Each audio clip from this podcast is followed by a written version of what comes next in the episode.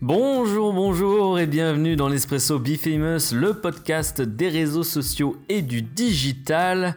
Aujourd'hui, on va parler innovation, innovation incrémentale, innovation de rupture. Comment innover à l'heure du Covid C'est la question dans laquelle on va se poser aujourd'hui, mais ce sera en seconde partie. Tout de suite, voici l'actualité de la semaine. Facebook euh, va prochainement vous inciter à lire les articles que vous partagerez sur la plateforme. À l'instar de Twitter il y a quelques semaines, désormais vous serez averti avant de partager un article de presse afin de vérifier si oui ou non vous avez pris connaissance du contenu de l'article. L'objectif est de lutter contre la désinformation. Cette solution hmm, semble intéressante, elle a déjà été euh, testée euh, par Twitter et Twitter a même annoncé que les articles étaient à 40% plus ouverts par les internautes. Facebook a également prévu d'avertir les internautes qui partageraient des articles plus anciens de plus de 90 jours. Instagram for Kids est toujours en développement et continue de susciter beaucoup d'interrogations. Récemment, 44 euh, législateurs américains ont appelé Facebook à stopper son projet de réseau social pour les enfants, précisant que ceux-ci n'avaient pas les capacités nécessaires pour comprendre tous euh, les enjeux liés à ces plateformes sociales. Adam Mosseri, le responsable d'Instagram, a répondu qu'au contraire, la création d'une plateforme spécialement pensée pour les enfants permettra de les éloigner des contenus euh, indésirables du web. Affaire à suivre. Toujours chez euh, Instagram, toujours avec euh, Adam Mosseri, puisqu'il a publié en fait très récemment une vidéo réexpliquant les fonctionnalités de la messagerie euh, Instagram. C'est vrai que de nouvelles options ont vu le jour. vous pouvez maintenant masquer les demandes de chat que vous euh, recevez et peut-être même que ces derniers mois vous avez reçu euh, beaucoup de messages intempestifs de la part de groupes de discussion, des groupes créés par des, euh, des robots, des bots. Alors sachez que dans les paramètres de confidentialité, vous pouvez maintenant autoriser d'être ajouté à un groupe uniquement par les personnes que vous suivez. Voilà, les personnes qui vous suivent mais que vous ne suivez pas ne pourront euh, plus euh, vous ajouter dans un groupe à condition que vous activiez cette option dans vos paramètres, dans les paramètres de confidentialité. Enfin, on termine euh, ces news avec des nouvelles de Xiaomi et notamment euh, du côté des États-Unis, puisque le gouvernement américain accepte euh, le retrait de Xiaomi euh, de sa liste noire. Vous le saviez, à l'époque du mandat de Donald Trump, Xiaomi, le constructeur de smartphones chinois, avait été placé en liste noire au niveau du département de la défense.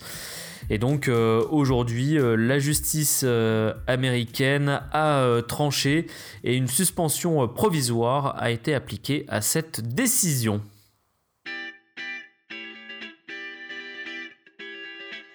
On en vient à cette deuxième partie de l'espresso Be Famous où aujourd'hui bah, on va se poser la question peut-on innover pendant le Covid? Qu'est-ce que l'innovation incrémentale? Qu'est-ce que l'innovation de rupture? Alors, je vais commencer par l'innovation incrémentale si vous ne connaissez pas déjà. C'est l'innovation la plus ah, facile peut-être, on pourrait dire, même si rien n'est toujours facile, mais c'est une innovation qui consiste à améliorer un objet euh, existant ou un service existant. Euh, on peut prendre l'exemple des voitures. On avait il y a quelques années des voitures qui n'avaient pas de direction assistée. Euh, on leur a rajouté ça, on leur a rajouté des GPS, des radars de recul. On a ajouté de nouvelles fonctionnalités à la voiture ce sont toujours les mêmes acheteurs, c'est toujours le même marché, mais on est venu améliorer l'objet, donc on est en présence d'une innovation incrémentale. L'innovation de rupture, que vous connaissez peut-être moins, c'est une innovation qui consiste justement à créer de nouveaux marchés, à casser les codes existants. Je vais vous donner quelques exemples. Le premier qui me vient en tête, ce sont euh, les machines à café. Il y a quelques années, nous avions euh, tous des machines à filtre dans euh, nos cuisines, dans nos salons. Et bien aujourd'hui, euh, force est de constater que ce sont les machines à capsule, les machines à dosette qui ont pris le pas sur la machine à filtre. Et effectivement, on a Nespresso, notamment au travers euh, des capsules, a complètement révolutionné la façon euh, de s'approprier le café. On le voit d'ailleurs notamment dans leurs pubs, où euh, les codes du luxe, même dans leurs boutiques, les codes du luxe sont tout à fait présents. on magnifie, ils ont magnifié le café. Et c'est vrai que dans l'usage, les consommateurs ont pu avoir un espresso comme une machine à barista à la maison en euh, quelques secondes de façon très facile. Donc là-dessus, ça a été une innovation de rupture. À l'inverse, et là euh, on verra comment ça évolue euh, dans quelques années, mais le fait d'utiliser des capsules qui soient difficilement recyclables, ça risque de poser problème à Nespresso. Un autre exemple qui me vient en tête chez Decathlon, c'est le masque Easy Brace que vous, que vous devez peut-être connaître ou encore la tente Quechua 2 secondes. Voilà. Avant, euh, il y avait euh, un gros problème. Comment monter une tente? Ça prenait euh, du temps, c'était pas facile. Et eh bien là-dessus, Decathlon a ramené la technologie du pliage en 8 qu'on pouvait retrouver avant la 2 secondes, par exemple, sur des pare-soleil. Et eh bien, a ramené ce système-là dans une toile de tente. Et donc, ça a créé un nouvel objet, une nouvelle toile de tente qui se monte hyper rapidement, qui a eu quelques difficultés également quand même euh, pour euh, replier le produit et pour ranger le produit, mais néanmoins ça a quand même été une véritable révolution du marché euh, des toiles de tente du camping, et donc en ça c'est une très jolie innovation de rupture. Vous l'aurez compris, L'innovation de rupture a beaucoup plus d'intérêt que l'innovation incrémentale.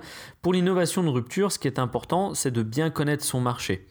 Qui y est présent, quelles sont ses forces, ses faiblesses, et surtout quels sont les problèmes présents. Une fois que vous aurez identifié les problèmes auxquels sont confrontés euh, vos consommateurs, vos clients, euh, là vous allez pouvoir réfléchir à euh, une, une innovation de rupture, à répondre au problème.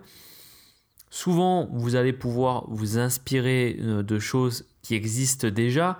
Euh, vous savez que euh, en peinture, chaque grand peintre a eu un maître, a été formé à, un style de, peinture et se l'est approprié et a recréé son propre style. Bah voilà, c'est plutôt ça qu'il faut faire. Il faut essayer de trouver des solutions à ces problèmes et toujours se poser la question de savoir à quel justement à quel problème est-ce qu'on répond et euh, quand vous allez véritablement euh, faire une innovation de rupture, vous allez créer un nouveau marché, vous allez euh, avoir de nouveaux usages et c'est en ça que l'innovation de rupture peut être très puissante et va vous permettre toujours d'avoir une longueur d'avance sur vos concurrents.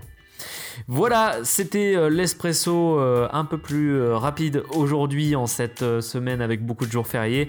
Merci de l'avoir suivi jusqu'au bout. Je vous donne rendez-vous la semaine prochaine. D'ici là, portez-vous bien.